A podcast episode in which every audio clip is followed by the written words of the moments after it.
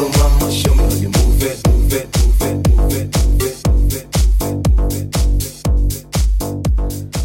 everyone, this is Yuki. Today we will be looking at emails for everyday work communication. You may send these frequently to your coworkers and superiors. We've come up with email templates for each of the following common situations to help you communicate better. 我们今天学习啊，日常工作中给同事、老板写邮件。首先呢，是给同事写邮件。第一款邮件向同事提需求、要信息，request from coworker。Many times you will find yourself needing something from a coworker whether it's a document or additional information.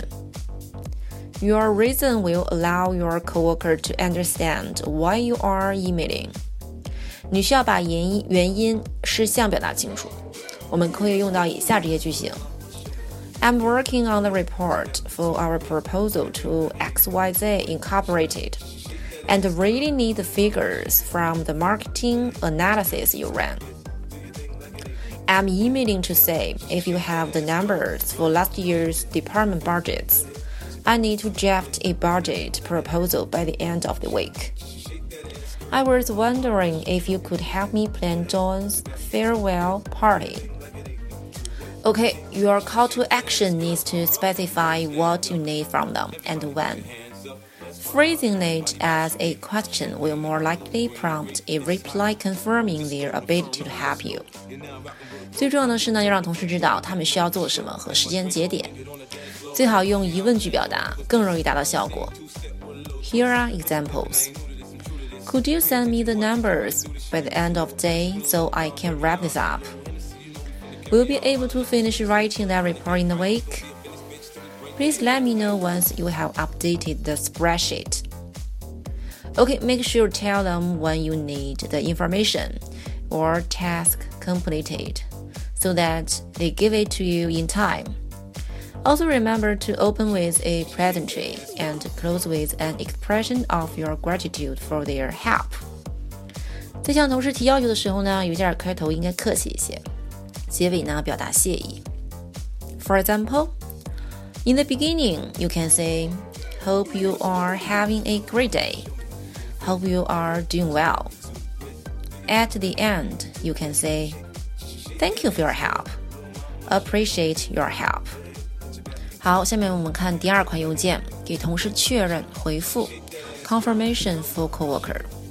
Similarly, you will frequently respond to coworker requests and attach the relevant files.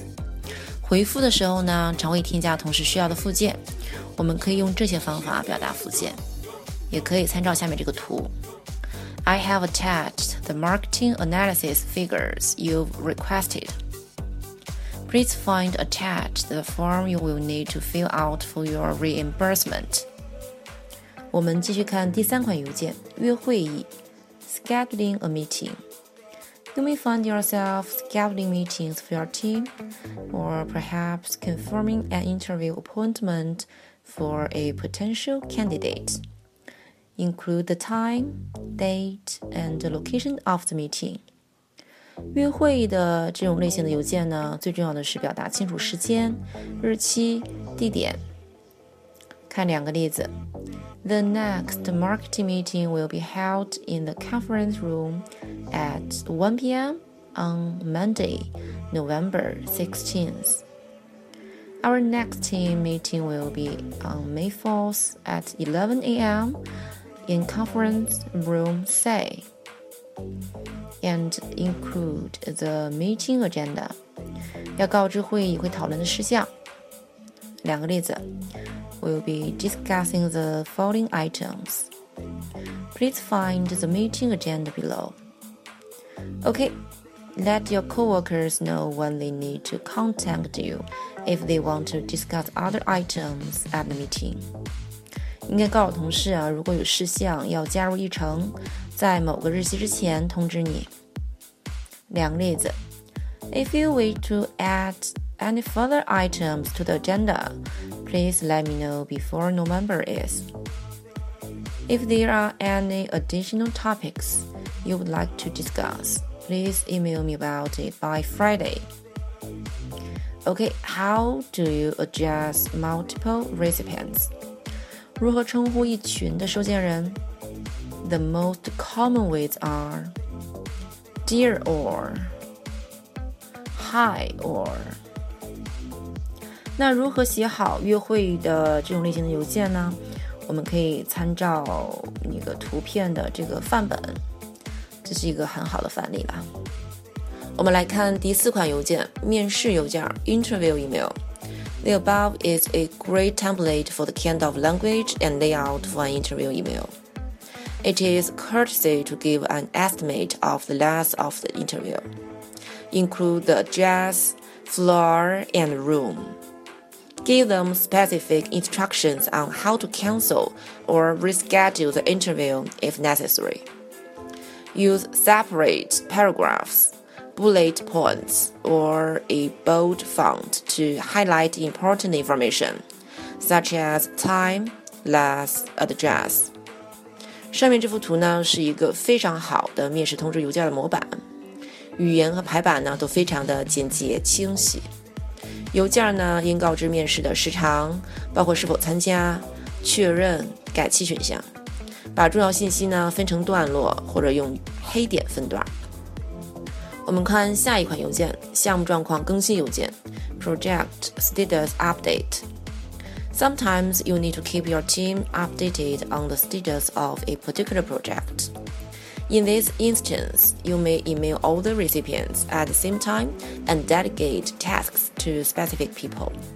这类邮件啊，通常会发给几个同事，但需要清楚表明需要每个人做什么。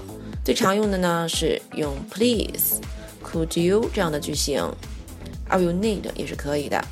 最后感谢一下就不会给人太强硬的感觉。看下面这些例子：Nick, please send me the updated report by the end of the week. Mary, I will need last month's analysis at your earliest convenience.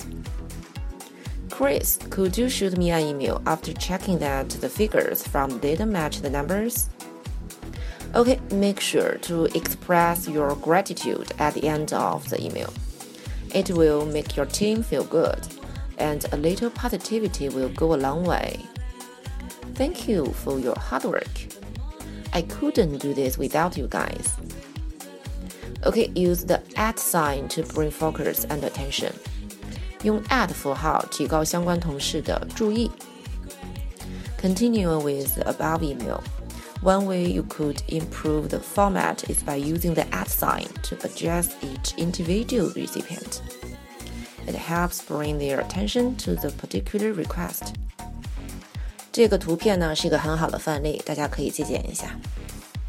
我们下面就看看最后一款邮件了。那写给同事的最后一款邮件是休假告知邮件，out of office。 If you know you will be out of the office for a while, set up an automatic email reply to all incoming emails received during this time. 休假前呢，别忘了设置休假邮件的自动回复。Here is how to set it up。那下面这幅图呢是个很好的实例。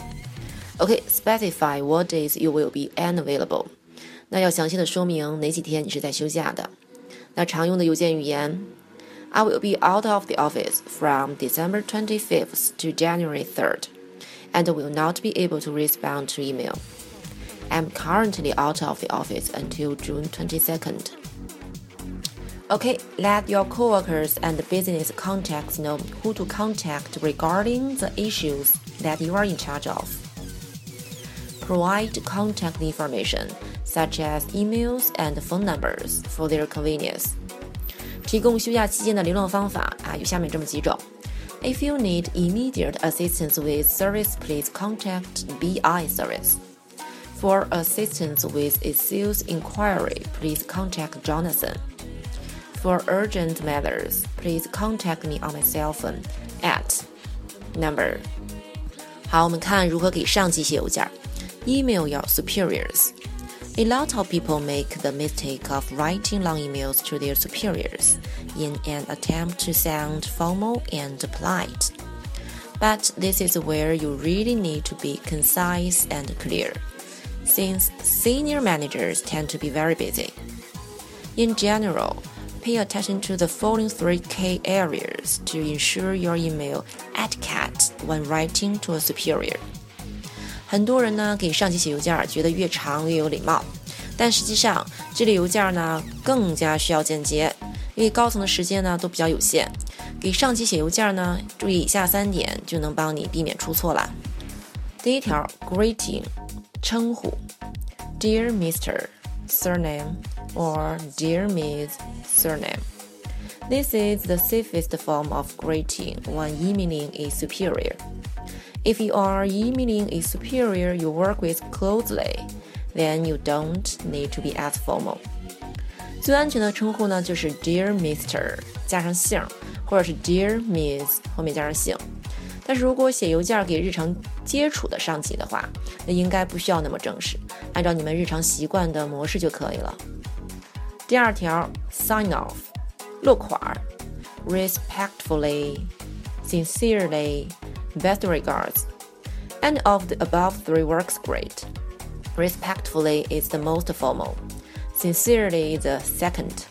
Best regards is both formal and personal. 以上这三种落款啊都是可以用的。Respectfully 是最正式的，Sincerely 是第二正式，Best regards 啊既正式又不是人情味儿。 那第三条，use formal language and past tense to show respect，用正式的语言和过去时表示尊敬。那比如，Could you？Would you？I was wondering. I was hoping. I would highly appreciate. Okay, this brings us to the end of today's session. Next lesson, we will be looking at emails to send to people you don't know or don't know very well. Emails to a potential client, a networking event following up email. You will find the most common situations and templates in the next lesson. Stay tuned.